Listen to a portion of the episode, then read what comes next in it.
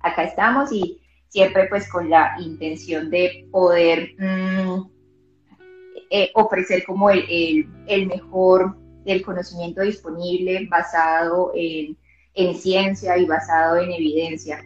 Entonces, pues con Cindy habíamos hablado de este tema porque es un tema que, aunque no lo crean, es bastante frecuente, es bastante frecuente y creo que es como uno de los, de los motivos de consulta mm, que más vemos en, sobre todo las personas que nos dedicamos como a hacer toda esta parte de asesoría eh, en mujeres. Entonces, pues, mi invitada es la doctora Cindy Sierra. Entonces, Cindy, por favor, preséntate y eh, les vamos a contar cómo va, de, cómo, cómo, cómo, vamos a hablar eh, y cómo vamos a ir como desarrollando todo el tema. ¿Listo? Claro que sí, gracias por la invitación además y, por abrirme ese espacio. Eh, mi nombre es Cindy Sierra, yo soy médico de profesión, especialista en actividad física y nutrición deportiva, maestrante en nutrición y salud hormonal de la mujer. Entonces digamos que con Adriana tenemos este, esta, esa pasión por la salud femenina y por la, por la nutrición deportiva que además nos encanta, pero le hemos dado como, hemos visto en esto eh, y en el fitness sobre todo, muchas cosas en nuestras consultas y dijimos, ok, aquí hay que decir algo, hacer un live, hay que hablar de esto, porque hay muchas dudas alrededor de, de lo que, del tema y, de, y bueno, y, y, de todo este tema de dietas y fitness, entonces cada vez hay más confusión, ¿no? Y nuestra misión es como poder despejar todas esas inquietudes.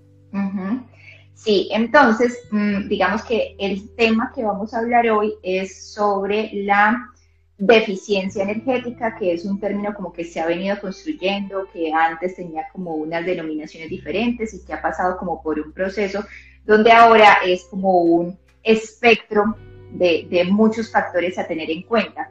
Entonces, eh, vamos a como a definirlo, a hablar como un poco de la historia, a hablar de la fisiología y de las consecuencias que puede traer esta deficiencia energética en las mujeres, especialmente en las mujeres que hacemos algún tipo de, ejercicio, que somos deportistas o que somos atletas. Y después de eso, pues vamos a ir como contestando las preguntas a medida que va avanzando el tema. Eh, y luego, pues, eh, determinaremos como cuáles son esas cosas que podemos hacer para que nosotras seamos de verdad como debe ser, que es comer bien y entrenar duro. Nada de dieta como un pajarito y hacer ejercicio como si hiciéramos un ejercicio suavecito. O sea, es una cosa que nos tenemos que sacar de la cabeza. Entonces, Cindy, mm, cuéntanos eh, qué significa ese término, qué significa eh, tener una baja disponibilidad energética.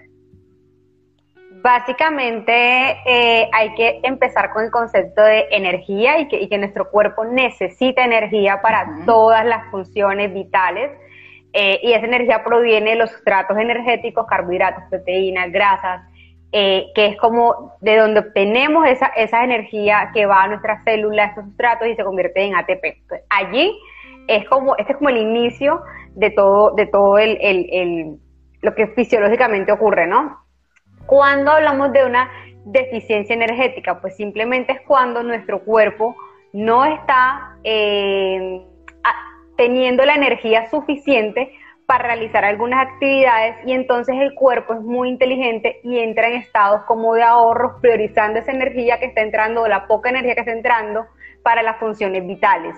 Entonces, eh, eso genera alguna serie de sintomatologías que se pudieran determinar como eh, deficiencia energética cuando esa es la causa. Antes de llegar a esa conclusión, claramente hay que estudiar el caso y descartar otras, digamos, otras, otros diagnósticos, pero puntualmente si tenemos en cuenta el estilo de vida, los hábitos de alimentación de la persona, el tipo de actividad física, podemos hablar de una, si, si, si, todo se da, eh, lo, lo, que pensamos es una deficiencia energética, pero básicamente es eso, que la energía que el cuerpo necesita no es la suficiente para las funciones diversas del organismo, sobre todo a nivel metabólico y hormonal.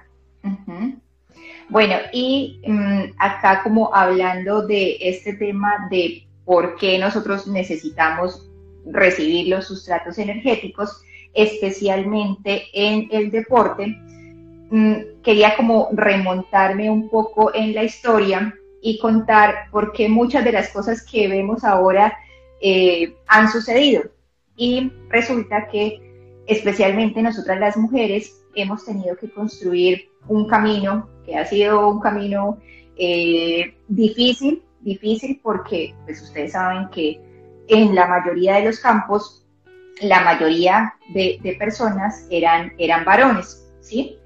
Eso también sucedió en el deporte. Entonces, muy, muy pocas mujeres fueron como las que empezaron a abrir ese camino y fueron las que empezaron como con a, formar como toda la parte del, deporte en la mujer. Y es por esto que el conocimiento de la fisiología femenina en especialmente en, en, el tema de ejercicio y de deporte, es mucho menor al conocimiento que se tiene en los hombres. Incluso antes las mujeres pues no eran ni siquiera partícipes como sujetos de investigación. Y por eso casi todo el conocimiento que había era como el, el, conocimiento extrapolado de los hombres que se tomaban los datos y se como que se adaptaban a las mujeres. Y eso hizo pensar que, que las mujeres éramos como unos hombres con hormonas diferentes o unos hombres pequeños. Pequeños. Eh, y eso definitivamente no es así. Creo que, digamos que todo este proceso hizo que muchas de las cosas se interpretaran de una manera mm, diferente, que no, pues, que no es acorde como la fisiología de la mujer, pero eh, eso es lo que ha ido cambiando en los últimos años, en los últimos años con eh, el reconocimiento y la introducción de muchísimas más mujeres en las áreas de deporte y no solamente como deportistas, sino también como científicas y como investigadoras. Y por eso es que yo siempre las motivo a que sobre todo nosotras las mujeres que somos las, las más interesadas en, en nuestra salud seamos partícipes eh, y estemos muy involucradas en este tema porque es que no podemos seguir comiendo entero de muchas cosas que nos decían antes, que definitivamente son conceptos que, que ya están demostrados, que no, que no se adaptan a nosotras las mujeres.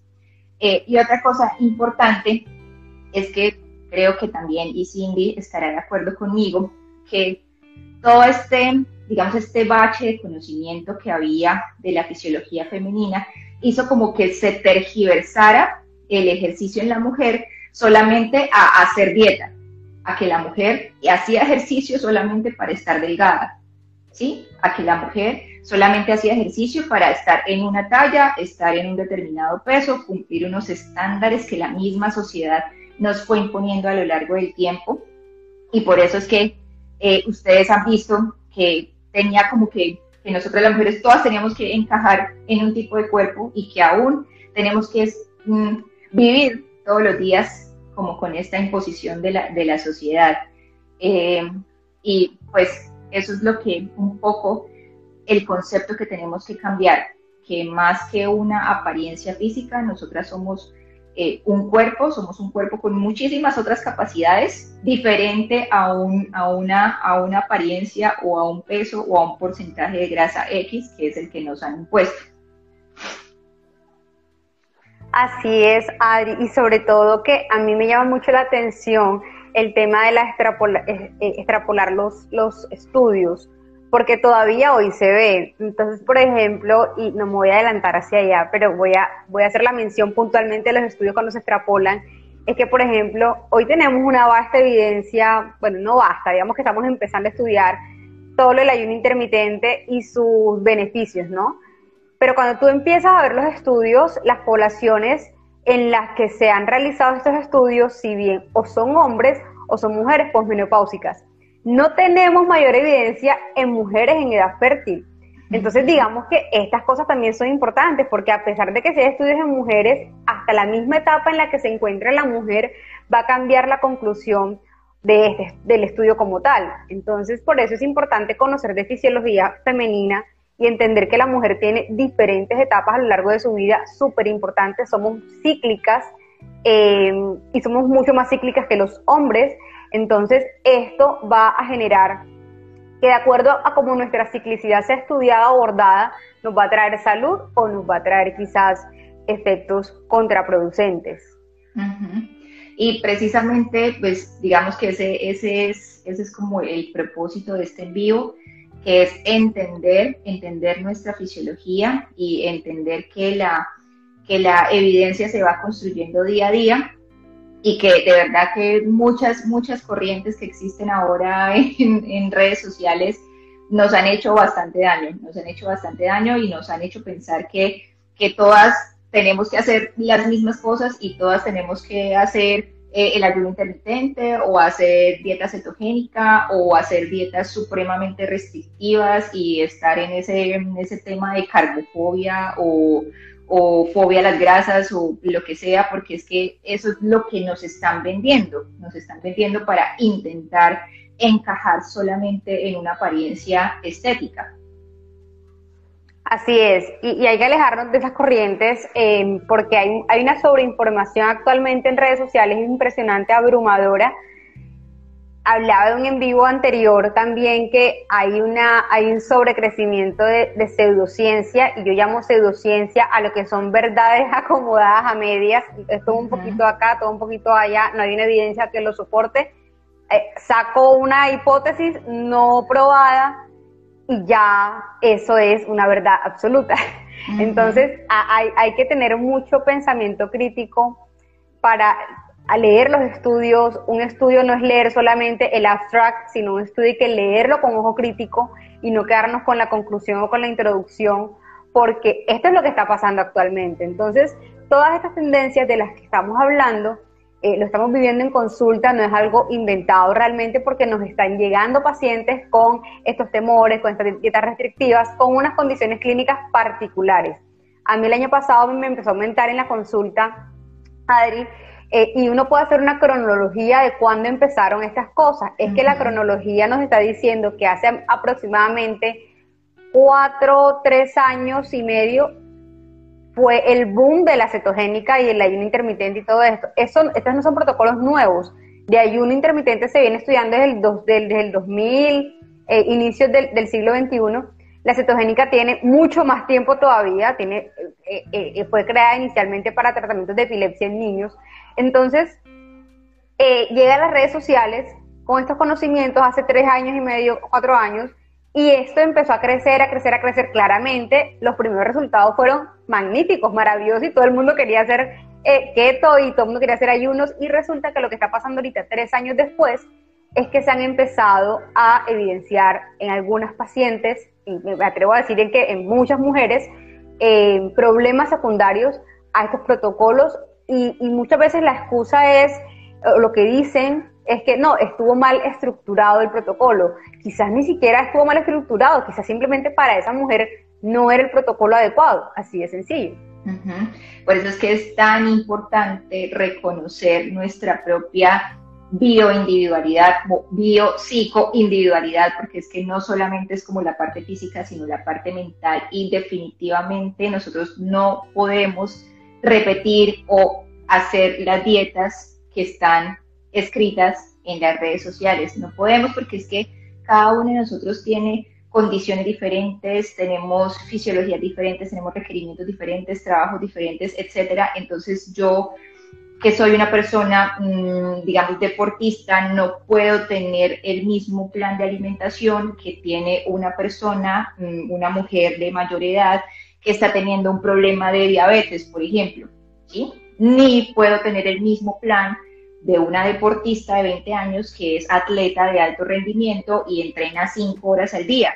Entonces, por eso es que cada uno de nosotros debe aprender a conocerse y saber que lo que le funciona a esta persona no necesariamente me va a funcionar a mí y que la nutrición sí, se, sí, sí digamos, se rige por algunos principios, pero esos principios se amoldan a cada uno de nosotros. No es que nosotros nos tengamos que amoldar a la dieta de moda sino que al contrario, la nutrición y la alimentación debe ser personalizada para cada uno de nosotros y creo que ese es como un mensaje súper importante que nos debe quedar porque es que cuando nosotros nos ponemos a hacer cosas que no son, terminamos es dañando nuestra salud y teniendo consecuencias graves.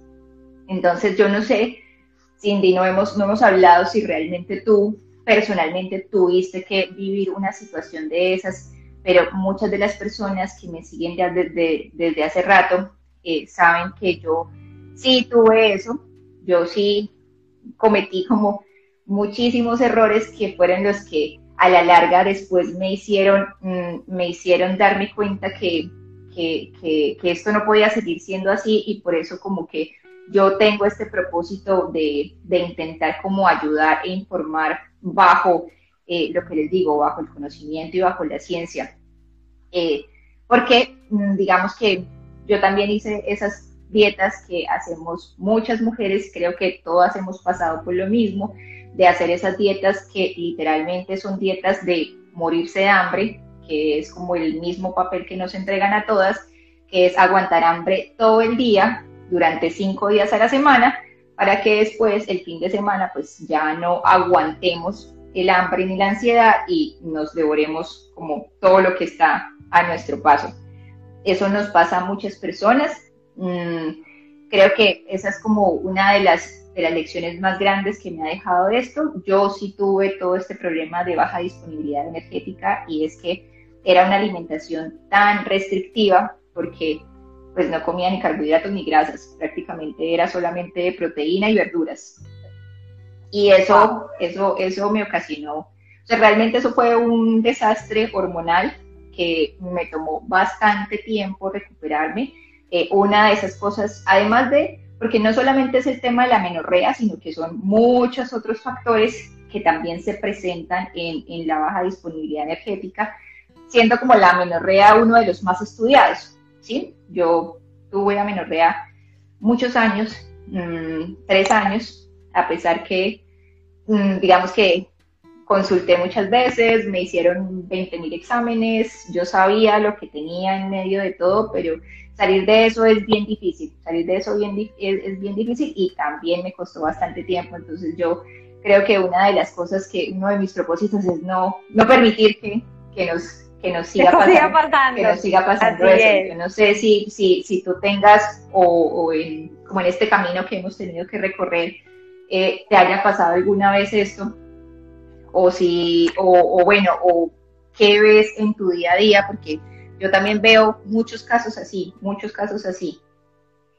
Sabes que, bueno, eh, no, no me pasó puntualmente a mí, eh, yo desafortunadamente y gracias a Dios he sido una persona muy sana y mis ciclos siempre han sido muy regulares. Eh, creo que la, alteración más grande que tuve fue cuando, cuando tuve mi menarquia, que fue mi primera menstruación, y, y, tuve unos periodos de hipermenorrea, pero puntualmente yo no viví no, no tenía una, una menorrea de un año o seis meses. Lo que me pasó y me marcó como profesional y por eso decidí enfocarme en la salud femenina es que empezaron a llegarme estos casos de un solo, o sea, eso llegó de un sopetón, una, dos, tres, veían en fila india de mujeres con ciclos irregulares, fatiga, falta de concentración, que hacían deporte, que entrenaban, que estaban fitness, que hacían dieta keto y que hacían ayunos. Yo dije, pero aquí está pasando algo.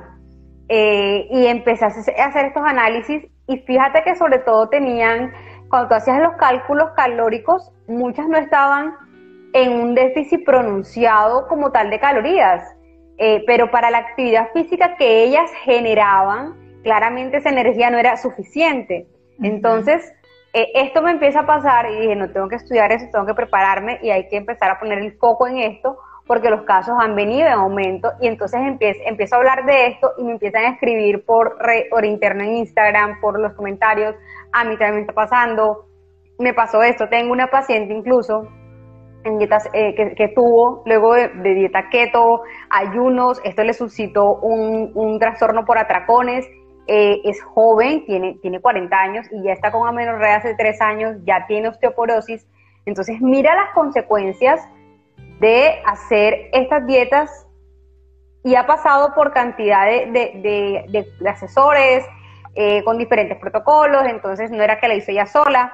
Entonces esto va generando, esto va generando, claramente eh, hay un patrón. Entonces este patrón, cuando empezamos a evidenciarlo en la consulta, hay que prestarle eh, atención. sí, y, es importante darse cuenta que estos patrones, pues, uno, uno los puede adaptar de, de, acuerdo a cada persona, porque pues lo que les decía, aquí, aquí me están preguntando, ya vamos a hablar como del tema del ayuno, porque miren, digamos que todas estas corrientes, mm, nosotras no vamos a desconocer que, que no tengan un sustento y que sí, sí, sí, si analizamos la fisiología, hay condiciones donde sí se pueden, en las que son, en las que sí hay beneficios, sí hay beneficios eh, en algunas mujeres con ciertas condiciones, ¿sí? Pero no aplica para todas las personas y no aplica para todas las personas porque lo mismo lo que les decía, una persona con diabetes no es lo mismo que un atleta que entrena seis horas eh, a la semana, me refiero a diabetes tipo 2. Por eso es que no, no es desconocer los, las corrientes que existen, sino como poder tomar lo mejor de cada una de ellas y poder hacer un balance y poder decir, bueno, esto sí me va a beneficiar a mí o esto no. Fíjense que este tema de la disponibilidad energética ya viene como desde hace mucho tiempo y es más o menos hace casi como unos 30 años porque eh, el término de triada de la mujer atleta se empezó a implementar desde, desde más o menos como desde 1993 y sucedió porque, claro, como no había ninguna, como no, no había los suficientes estudios en mujeres, pues se empezaron a dar cuenta que mujeres atletas empezaron a tener problemas primero de irregularidades menstruales o amenorrea hipotalámica y segundo, osteopenia y esa osteopenia, osteopenia, osteoporosis, con una mayor eh, carga de lesiones.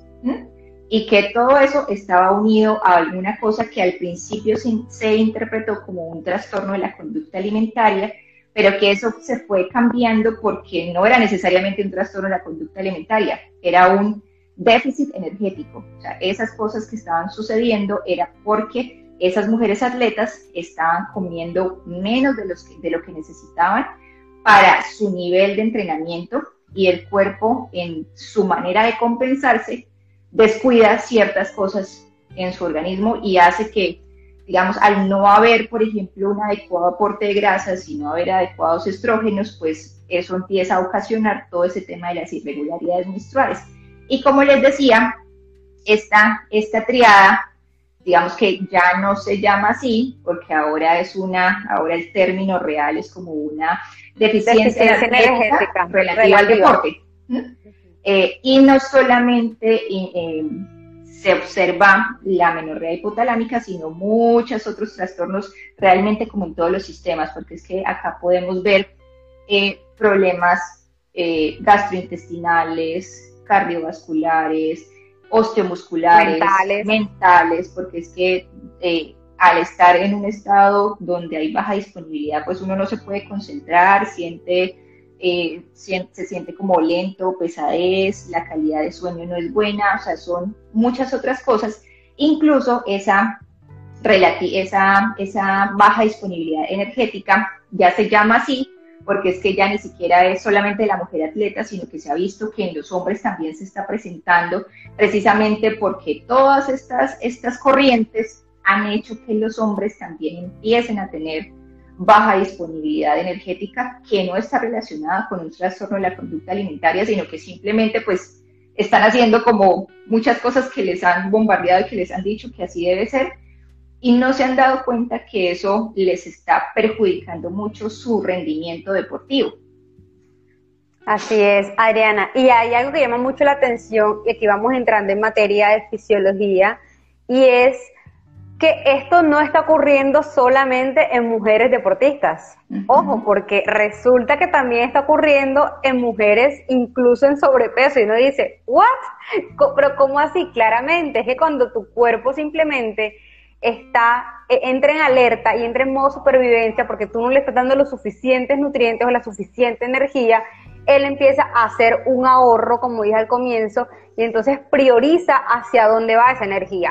Entonces, por ejemplo, una mujer que tiene una actividad física promedio y que está consumiendo una dieta de 800 calorías, ¿puede presentar una deficiencia energética? La respuesta es sí. Entonces empieza a tener estos síntomas de alteraciones del ciclo, ciclos largos o, o amenorrea. Amenorrea es cuando ya hablamos de que hay una ausencia de menstruación mayor a tres meses. Eh, es cuando mm, tenemos fatiga, falta de concentración, eh, alteraciones en, el mood, vendría siendo como, como en, tu actividad diaria, que, que, no te concentras en nada y, no, y estás como lenta. Eh, y tiene afectaciones también eh, como estreñimiento. Estas condiciones no las estamos viendo solamente en mujeres deportistas. Resulta que a nivel fisiológico eh, hay que conocer un poquito del eje hipotálamo-hipófisis órgano diana. Entonces, este es nuestro eje endocrino, ¿no? Eh, y todo está regulado por el hipotálamo. El hipotálamo es una estructura que tenemos a nivel cerebral que le envía señales a la hipófisis, que es una glándula que está también en nuestro cerebro, y esta a su vez envía otras señales hormonales hacia los ovarios, a la tiroides, a, las glándulas suprarrenales. Entonces resulta que estas personas que llevan unas dietas supremamente restrictivas o que de pronto quitan de tajo un macronutriente o un grupo, alimenta un grupo alimentario, o de pronto entran en ayuno y quitan una comida, porque eso es lo que hacen muchas veces, bajan la ingesta energética y eh, el cuerpo simplemente dice, ok, me está dando poca energía, voy a priorizar. Entonces suprime, suprime el eje hipotálamo hipófisis ovario y lo que hace es que prioriza que eh, las señales vayan hacia las eh, glándulas suprarrenales para aumentar y se aumenta la producción de cortisol, que es la hormona del estrés. Eh, y que por otro lado también suprime un poquito el hipotálamo hipófisis tiroides, entonces tenemos también eh, hipotiroidismo. Eh, y empiezan a denotarse unos cambios en la, en la química y en la analítica sanguínea que tenemos que tener presente para poder hacer un diagnóstico de estos, pero básicamente eso es lo que empieza a pasar. Y, y, en, en, términos muy fáciles y corrientes, es que simplemente si tu cuerpo, de pronto si tu cuerpo en algún momento detecta que tú no estás en ese momento energéticamente bien para llevar a cabo un embarazo, que es, el, es la función final del ciclo menstrual, la reproducción, y como esto no es una función vital, simplemente desconecta o, apaga este, este, este, este ciclo menstrual para que tú no tengas una reproducción en un momento en que no tienes energía para llevar un bebé nueve meses en la barriga. Así funciona esto. Sí, y precisamente por ese modo ahorrador de energía, pues el cuerpo entra en un estado donde más le cuesta trabajo eh, perder esa grasa, porque el cuerpo dice, no, yo aquí me están dando muy poca cantidad de nutrientes, yo voy a retener al máximo la grasa que tengo y entonces eso hace como ese círculo vicioso del estancamiento y que la mujer dice, pero si estoy comiendo poquito, ¿por qué no bajo de peso?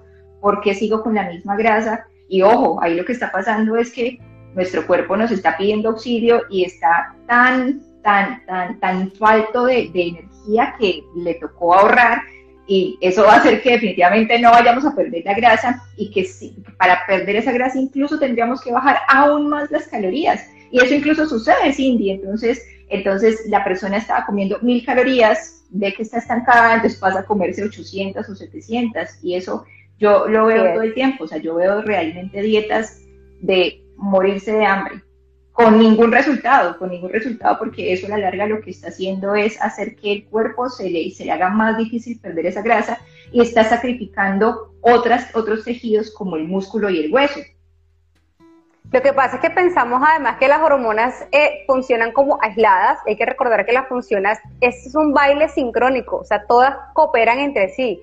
Hay un, hay un fenómeno que se da mucho eh, en estas pacientes con dietas restrictivas y es la hipoleptinemia. O sea, los niveles de leptina bajan tanto que eh, recuerden que la leptina tiene muchas funciones, es una hormona moduladora, es una hormona que tiene no solamente una función de, dar saciedad, tiene otras funciones y una de esas es que resulta que la leptina tiene una función en la pulsatilidad de la GNRH. La GNRH es producida por el hipotálamo y esta eh, hormona, que es la que estimula la hipófisis para que produzca las gonadotropinas, que son la FSH, la LH y finalmente las hormonas sexuales, eh, la, leptina tiene que ver en esa, en esa pulsatilidad de la GNRH, porque es una hormona que funciona por, eh, por, pulsatilidad, no tiene una secreción lineal. Entonces, cuando tenemos hipoleptinemia, también vemos afectado esa pulsatilidad de la GNRH y por ahí también hay otro mecanismo fisiopatológico de las amenorreas. Entonces, es complejo realmente cuando entramos a explicar esto y no es tan sencillo como corto calorías, quito macronutrientes, eh, porque esto tiene un trasfondo fisiopatológico eh, importante, Adri. Y como decías, finalmente no podemos pensar simplemente que se nos va la menstruación y ya. Es que cuando tú tienes una menorrea, eso tiene una serie de consecuencias a nivel cardiovascular y a nivel eh, óseo importante. En la densidad ósea está supremamente ligada, entonces vemos a pacientes muy jóvenes ya con osteopenia. Toda paciente con amenorrea hipotalámica eh, hay que hacerle una densitometría ósea. Es que hay que hacérsela, porque a veces se nos pasa desapercibido porque no lo vemos importante y resulta que a los dos años esta mujer joven tiene una eh, osteopenia u osteoporosis a nivel de columna vertebral. Sí, eso es, eso es, es, bastante importante. Eh, y creo que aquí también es importante decir, Cindy, que nosotras tampoco estamos queriendo decir que definitivamente nunca se vayan a someter a un déficit para perder grasa. Sí, pero es que hay que saberlo hacer. Hay que saberlo hacer. Los déficits, porque ustedes saben que la manera de perder grasa es creando un déficit, porque eso es una cuestión de, de, de fisiología y de bioquímica. Tenemos que tener una digamos que consumir menos de lo que, de lo que gastamos para crear un déficit energético, pero eso tiene que ser una cosa bien estructurada y bien hecha, sin llegar a los puntos restrictivos, que es el error que cometemos muchas veces eh, y que eso incluso también lo vemos, por ejemplo, en todo este tema como de retos, entonces eh, reto de los 21 días o reto de no sé qué, y es como una, una restricción calórica severa y la gente baja de peso y vuelve a comer como venía comiendo antes, pero ya nuestro cuerpo se acostumbró a, se acostumbró a trabajar con esas, con esas pocas calorías y pues cuando vinieron más calorías, pues ahí perdimos todo lo que hicimos y el cuerpo ávido de esos nutrientes pues vuelve y recoge todo como grasa y lo deja guardado como grasa.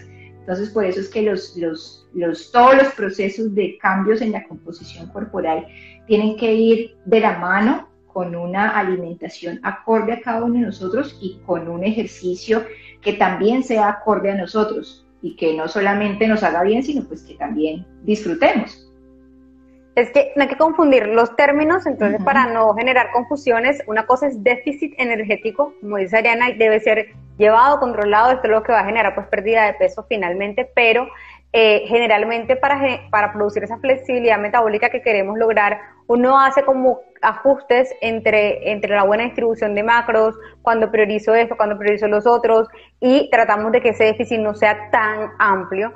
Eh, y otra cosa es deficiencia energética, que pues lo que ya estamos hablando como el cuadro eh, clínico. Adri, te pregunto, ¿cómo se diagnostica? O sea, en tu experiencia, ¿qué has visto?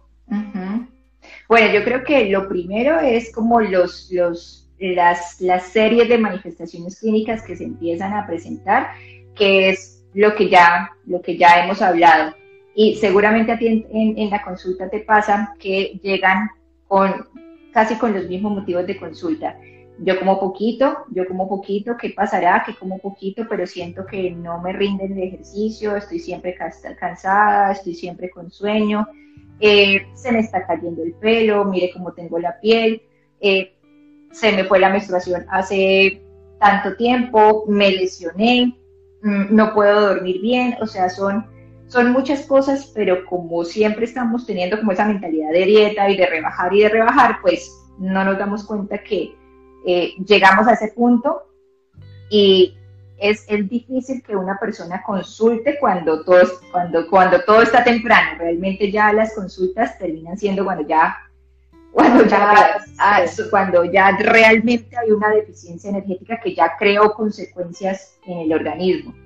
Eh, yo no, no, no, no, en mi experiencia, no, alguien como que temprano se haya dado cuenta, mm, no.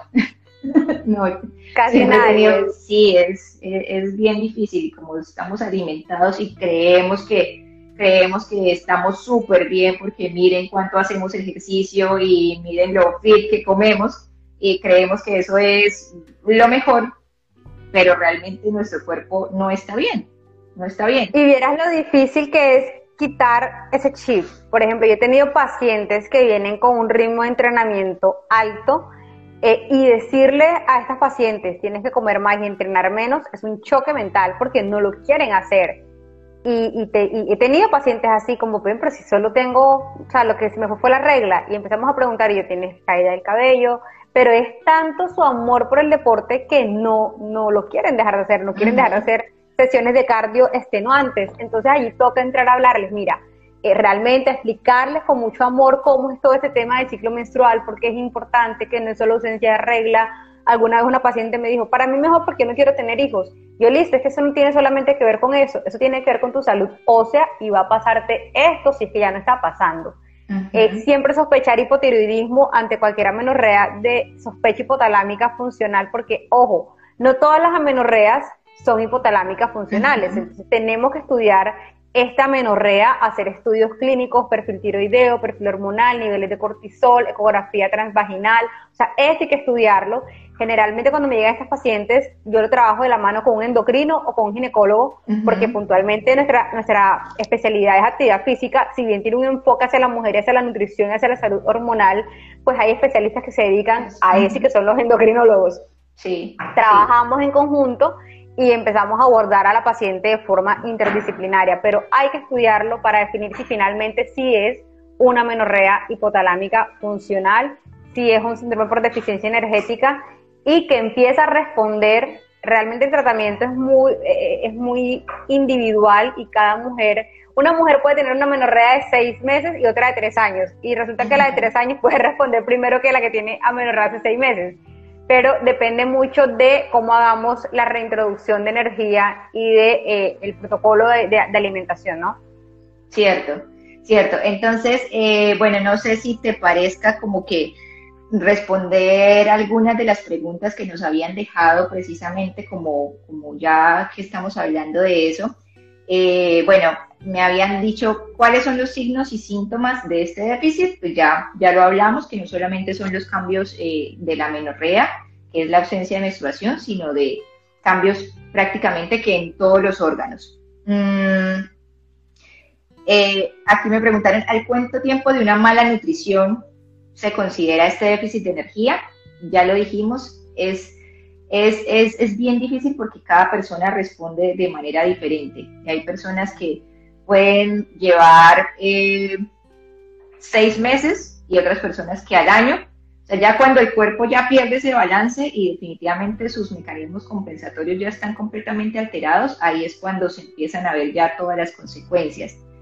Eh, de aquí, aquí me preguntaron, ayuno de deficiencia energética. Pues es que el ayuno el ayuno, el ayuno interpretado de la manera como debería verse, que es un ayuno reparador con fines de autofagia, es el propósito que casi nadie ve, porque es que el ayuno lo que, lo que la mayoría de la gente hace es suprimir comida, suprimir comida y con suprimir comida, pues obviamente están suprimiendo las calorías que consumen a lo largo del día. Pero ese no es el propósito del ayuno. Total, total. Y que además la autofagia que produce el ayuno, yo siempre he dicho, ok, mira, vamos a ver los riesgos, beneficios. De hecho, tengo, ahí me preguntaron que quiénes pueden hacer ayuno. Hay un post que desde hace cuatro días o tres días acerca de ayuno y la mujer y su rendimiento. Y ahí te explico para quiénes sí, para quiénes no. Pero puntualmente lo que pasa con el ayuno es que eh, la bandera del ayuno es la autofagia. Ok, perfecto. El ejercicio también produce autofagia. Así que si el ayuno quizás no es para ti por alguna razón, pues puedes tener autofagia haciendo entrenamiento de fuerza. Eh, y las vías de señalización que activa el entrenamiento para la autofagia son conocidas y son estudiadas, entonces por ese medio lo puedes lograr. Ahora bien, ¿qué pasa con el ayuno intermitente? No solamente genera una restricción energética cuando algunas personas como lo hacen como mal, eh, puede generar eh, la deficiencia energética. No, pudiera que estés haciendo un ayuno óptimo en tus 16, 8 protocolos de, de 18 horas o, 24, pero resulta que el cuerpo pudiera estar eh, eh, respondiendo a este ayuno que estás haciendo como que lo estás sometiendo a estrés. Y entonces activa por otro lado lo que hablamos ahorita, hipotálamo, hipófisis, es, este, glándulas suprarrenales, y activa toda esta vía del cortisol. Entonces, hombre, si tú ves que estás teniendo síntomas eh, muy relacionados desde que empezaste con este ayuno, pues quizás no es para ti. Yo no considero que una mujer deba ayunar más de 16 horas. Por puro y físico estrés, el cuerpo no lo, no lo, no lo recibe bien. Y el cuerpo de la mujer es muy sensible a las respuestas de estrés, muy sensible, se, se desajusta muy fácil. Entonces podemos hacer ayunos de 12-12 eh, o ayunos circadianos y entonces aquí empezamos a hablar de cronobiología, que es lo que me gusta mucho manejar y podemos empezar a hacerlo así.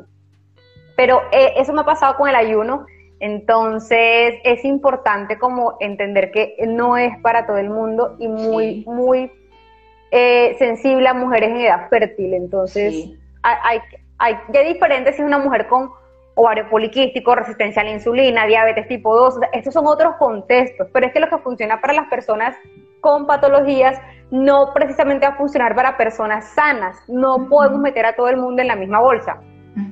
Sí, es, y realmente es algo como más práctico y fácil eh, hacer un ayuno de acuerdo a nuestro ciclo circadiano, que es comer a las 7 de la noche, y desayunar a las 7 de la mañana. Es algo fácil y es algo que está, digamos, como estimulando eh, la autofagia y la reparación celular sin llevar el cuerpo, sin llevar eh, eh, a esos casos de estrés. Yo estoy de acuerdo contigo, hay muchas mujeres que también empiezan a hacer ayunos muy largos de 24, 36, 48 horas y ahí lo que están haciendo es realmente haciendo una restricción alimentaria severa que como tú bien dices, está generando un estrés metabólico impresionante que es el que a la larga pues ningún ahí no hubo ningún propósito de reparación sino que a lo largo pues, lo que hicimos fue perjudicar nuestro cuerpo. Eh, y el estrés llega por todo lado porque además hay personas que están contando las horas para que se acabe el ayuno para comer porque tienen hambre. Ya me faltan dos horas para romper el ayuno. Falta oye eso también te genera estrés. Claro incluso hay incluso hay mujeres deportistas que hacen ayuno de 24 horas y entrenan. Y yo digo, pero, o sea, no, no, es, es, demasiado, es demasiado estrés y, y, tienes toda la razón que mentalmente es una cosa muy difícil de llevar, porque es que entrenando y comiendo cada 24 horas, nuestro cuerpo no está preparado para eso, no está preparado para eso y eso a la larga pues, no, no, nos, no nos hace bien. Eh, y creo que lo mismo Creo que lo mismo pasa con la otra corriente, que es la dieta cetogénica, que tiene unas, unas implicaciones muy diferentes y que tiene beneficios en ciertas condiciones. Como hablábamos con Cindy y lo que ella nos decía, una persona, una mujer en edad fértil, sana, que haga deporte o que haga, eh, bueno, o que haga, no haga tanto deporte, pero que haga alguna actividad física, eh, no tiene por qué ponerse a hacer ninguna dieta cetogénica, o sea, ¿para qué? ¿Cuál es el propósito? Así es, y es que, y es que bioquímicamente, yo no sé, es que la bioquímica no ha cambiado mucho, entonces uno entra a estudiar pues lo que la bioquímica dice, y es que el cuerpo de la mujer necesita glucosa para ciertos procesos, y cuando no tiene esa glucosa, porque este, eh, lo que dicen es que, bueno, que es que el cuerpo no la necesita, porque el cuerpo tiene la capacidad de crearla. Sí, tienes razón, pero le cuesta más, energéticamente le cuesta más al cuerpo empezar a crear su glucosa porque tú simplemente decidiste un día cortar los carbohidratos y entonces tienes una, una mujer atleta que tiene unas metas de rendimiento o tienes unas pacientes que quieren crear masa muscular. ¿A partir de qué? ¿De dónde? el, el hígado empieza a ser sometido a este estrés de que tiene que producir mediante gluconeogénesis claramente glucosa, a partir de dónde, si tú no le estás dando los sustratos, pues a partir de aminoácidos que saca de tus músculos. Es que la bioquímica es de sentido común y, yo pienso que hay protocolos que se pueden hacer de forma cíclica. Yo no estoy en contra de querer promover un metabolismo, eh, digamos, de algún modo lipolítico. No, me parece bien, pero también podemos hacerlo alternando con un, eh, eh, vías glicolíticas. Y ahí vamos generando la flexibilidad metabólica. Entonces podemos hacer protocolos de unas dietas altas en grasas por algunos tiempos, no tan prolongados, alternando con dietas altas o con protocolos altos en carbohidratos conforme a vamos, eh, digamos, a la planificación del entrenamiento o a lo que yo esté tratando a nivel metabólico hormonal que ese realmente es como el propósito al que queremos llegar, o sea, lo que nosotros necesitamos es ser una persona que sea flexible metabólicamente y que cualquiera que sea el sustrato energético que recibamos, seamos capaces de, de, funcionar con eso y que si recibimos carbohidratos seamos eficientes usando el carbohidrato y que si usamos grasas seamos eficientes usamos usando las grasas y nosotras las mujeres en nuestro ciclo menstrual hay momentos que es el primer periodo antes de la ovulación donde somos, eh, donde digamos, mm, no, no distribuimos, sino que usamos mejor los carbohidratos, que es la fase poliscular, y en la fase lútea, que es la después de la ovulación, usamos también mejor las grasas y que incluso ese mito que pues es como una, como una cosa que se decía que eh, las mujeres no usamos eficientemente, tan eficientemente los carbohidratos como los hombres, realmente no, sí los podemos usar eficientemente. Nosotras, e incluso nosotras somos más eficientes tanto usando carbohidratos como usando grasas pero nosotros tenemos que aprender a usar esos carbohidratos y también es algo que yo siempre les digo a mis pacientes, tenemos que usar nuestros sustratos, pero que realmente nos beneficie y que realmente tengamos un propósito, y porque es que tampoco es comer por comer sin ningún sentido, ¿no? La alimentación tiene que ser consciente porque la alimentación tiene que ser acorde a nuestra fisiología y si nosotros y si nosotras comemos bien y hacemos y vamos a tener como energía y fuerza para entrenar y nos vamos a animar más para entrenar y vamos a tener otros propósitos diferentes a solamente adelgazar y perder kilos y vamos a darnos cuenta que nuestro cuerpo es una máquina y que tiene muchas capacidades y que las podemos explotar si tenemos una adecuada alimentación. Yo tengo una frase que es una premisa impopular en tiempos de dieta keto, así lo titulé, y es el cuerpo femenino necesita carbohidratos y te lo firmo en mármol, piedra, donde quieras, te lo pongo porque los necesitamos. Y, eso es lo que hemos visto. Claro, los necesitamos y podemos ser, podemos ser muy eficientes eh, usando los carbohidratos. Incluso, eh, y, eso, eso también va a depender, pero hay mujeres que son atletas de endurance que necesitan estar consumiendo carbohidratos mucho tiempo, pero que también caen en esa cosa y eso altera demasiado su rendimiento energético, pero en cambio hay mujeres que es como el, el, propósito que nosotras tenemos, eh, eh, hay mujeres que a pesar de todo ese bombardeo, porque yo te lo confieso que a veces incluso yo siento como alteraciones en mi mente que me dicen como, está como comiendo muchos carbohidratos, pero porque recibo, o sea, tanta cosa en las redes sociales que de verdad, pero pero si nosotras sabemos reconocer la calidad del alimento y sabemos usarlos para lo que realmente sirven, pues vamos a poder disfrutar nuestra alimentación sin poner, sin tener que poner tanta etiqueta, tanta restricción, tanta cosa. Es, es, es lo que siempre les digo, cambien ese chip de dieta, porque es que nosotras comemos y entrenamos. ¿Sí? O sea, Tú sabes que una, una de las cosas que hace parte de mi terapia en mis pacientes es, ¿qué cuentas de Instagram sigues? ok, un follow, un follow, un follow. Sí. Porque claro, es que esto genera un impacto mental terrible. Yo tengo pacientes que vienen agobiados con carbofobia, eh, hoy hice un post hablando de los pufas porque ya empezó esta ola también de, de, los pufas son el enemigo. Ningún alimento por sí solo es el enemigo. Todo en exceso claramente es malo y el veneno, la dosis hace el veneno.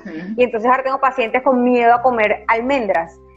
Pero claro, es que si yo voy y, y hay que tener algo muy presente, es que las personas que van a un post se quedan con lo que dice un post. Las personas no van al estudio científico, no se van a poner a imprimirlo ni a leerlo. Uno se queda, o la persona del común se queda con lo que uno está colocando en redes y por eso la importancia de ser muy responsables en cómo transmitimos la información en redes sociales, porque esto es una responsabilidad enorme. Es cierto, es cierto. Yo por lo menos a mí el, tiempo que yo estuve realmente en, toda esta restricción energética, pues para mí yo creo que lo peor fue como eh, no, no, no, poder consumir carbohidratos y, y, me costó mucho trabajo, me costó mucho trabajo porque en serio yo les, les cogí una fobia, pero no, no debió haber sido así, no debió haber sido así porque, porque pues hay que usarlos para nuestro beneficio. Nos queda... Mira que acá dicen, nos quedan como siete minutos. Sí. Mira que acá dice Mafe algo importante, hay que tener en cuenta sensibilidades alimentarias, claro, y por eso cada caso es individual. Claramente hay personas con intolerancia al gluten, sí, y esas personas no se benefician de, gluten, hay algunas condiciones autoinmunes. Tú que sabes mucho de tiroides Hashimoto, una de las cosas que yo suprimo en estos pacientes de entrada es lácteos, eh, gluten, por digamos la relación que hay. Pero una persona que no tiene condición de base, ¿por qué le voy a quitar de entrada gluten? Porque sí pues no, debo tener como una, una, explicación detrás. Sí, cierto. Entonces, eh, Cindy, yo creo que podríamos, este, este tema es súper chévere y creo que hay como tanto para, para compartir en cuanto a conocimiento y en cuanto a experiencias, pero yo quería como eh, terminar eh, con este, con, con este en vivo. Eh, diciendo como las recomendaciones para salir de esta deficiencia energética, o sea, ¿qué pasa cuando nosotros estamos en este punto? Eh, y, la, y la respuesta es, básicamente, eso ya lo dijimos, pero pues tenemos que comer más. a veces es como el, choque que a veces dicen como uno, pero como así, sí, no he bajado de peso, he intentado bajar de peso todo este tiempo y estoy comiendo así de poquito eh, y me dicen que tengo que comer más, como así. Entonces, ¿cuáles son como, ¿cuáles son como esas, esas cosas que, que, que, nos sirve para salir de este proceso de baja disponibilidad energética? Primero, hacer un muy buen diagnóstico y, y, asesorarte muy bien. Tienes que consultar y esto es súper importante y eso no lo vas a, a manejar mediante un eh, Instagram Live, tienes que consultar, es lo más importante. Segundo, el paso a seguir es aumentar esa eh, ingesta energética. Entonces empezamos a priorizar alimentos de calidad. Si la mujer viene en restricción de carbos, empezamos a reintroducir carbos de calidad complejos, em, que es muy importante. Evaluar cuál es su nivel de actividad física. Entonces empezamos también a eh, ver si está haciendo largas jornadas de cardio, manejar las sesiones, que los entrenamientos tengan un, límite de tiempo. Un entrenamiento de fuerza tiene, se puede realizar máximo en 55 minutos. Yo no entiendo por qué la gente se va tres horas a un gimnasio, nunca lo he entendido. Eso también es importante.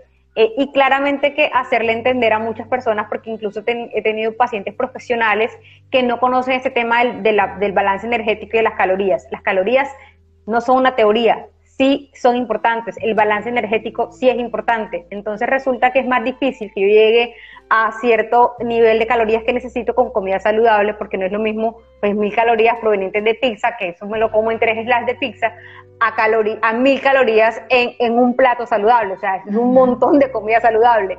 Entonces es importante también entender que el balance energético es importante. Eh, hacerte las analíticas de eh, TSH, perfil, eh, perfil lipídico, perfil tiroideo, perfil hormonal, si tienes metas reproductivas, si estás en, digamos que quieres estar en un proceso de fertilidad porque quieres tener bebé, ya hay que entrar a, trabajar de la mano con un ginecólogo, entonces todas estas cosas a tenerlas en cuenta. Hacer una densitometría ósea, evaluar la densidad ósea cómo está y entonces ahí empezamos a ver que este, este, este progreso tiene varias, ciertas etapas. La primera etapa es cuando ya te sientes mejor, de pronto ya tienes energía y ya piensas mejor, se te devuelve la concentración, ya eres otra, eh, eh, el mood. Todo cambia, todo, todo cambia, todo cambia, el, ánimo cambia. Lo primero que va a pasar es que llegue la regla, no, lo primero que va a pasar es que te sientes diferente, ya te concentras más. Y luego, a los dos, tres meses, dependiendo, pudiera llegar alguna manchita, algún, alguna aparición o, síntoma de que esa regla se está como reponiendo. Eh, y bueno, y ya si hay una densidad o sea disminuida, pues ya eso es otro, otra historia donde hay que con suplementación y tratamiento específico manejarlo. Pero es en diferentes etapas el, el, tratamiento y digamos que la progresión. Sí, entonces, eh, digamos que en conclusión nosotros tenemos que volvernos como de verdad unas máquinas súper eficientes que podamos tener una composición corporal muy favorable para nuestra salud, o sea, tener un porcentaje de grasa que nos permita hacer todos nuestros procesos fisiológicos, tener un porcentaje de masa muscular que evite que nosotros mm, no seamos personas funcionales cuando seamos abuelitos, sino que seamos unas personas independientes y que aparte de todo podamos comer y disfrutar de la alimentación y que si queremos hacer un proceso de déficit, sea una cosa que realmente no nos cueste mucho trabajo porque con pequeños cambios nuestro cuerpo va a responder muy bien, pero va a responder muy bien porque ya se acostumbró a usar los, los sustratos energéticos como debe ser, como debe ser. Entonces, entonces ese, ese tiene que ser como, como, como, nuestra, como nuestra meta, volvernos súper eficientes, eh, usando las mejores herramientas, que es la alimentación y que es el ejercicio. Y cuando, cuando uno empieza a ver eso, empieza a ver las cosas de otra manera y deja de pensar tanto en que tengo que caber en, en tal talla, que tengo que perder tantos kilos, sino que empieza a ver, puedo hacer esta repetición más, hoy levanté más peso, mmm, corrí cinco minutos más o no hice el cardio de una hora que solía hacer antes, pero eso me sirvió para sentirme mucho mejor que antes. Sí, o sea, todas esas cosas que realmente a veces no vemos por estar pensando en un número o en una medida, son las cosas que realmente van a reflejar que estamos sanando. Así es, Adri, así es. Y consultar, o sea, así como no, si queremos perder peso y queremos un proceso súper bien guiado, pues no recurrir de primeras al batido, ni a la, ni a la cosa de moda, ni al... Vayan al médico especialista en esto y trátense de entrada como debe ser tratado cualquier tipo de condición. Eso es lo más importante. Siempre se evitan un trayecto así enorme de errores. De, muchos errores que uno...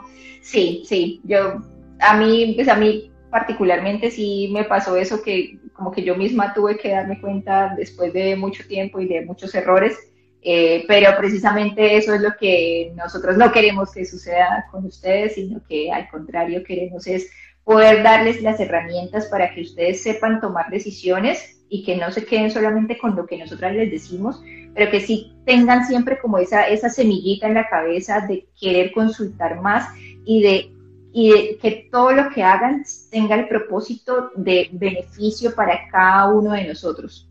¿sí? Así es.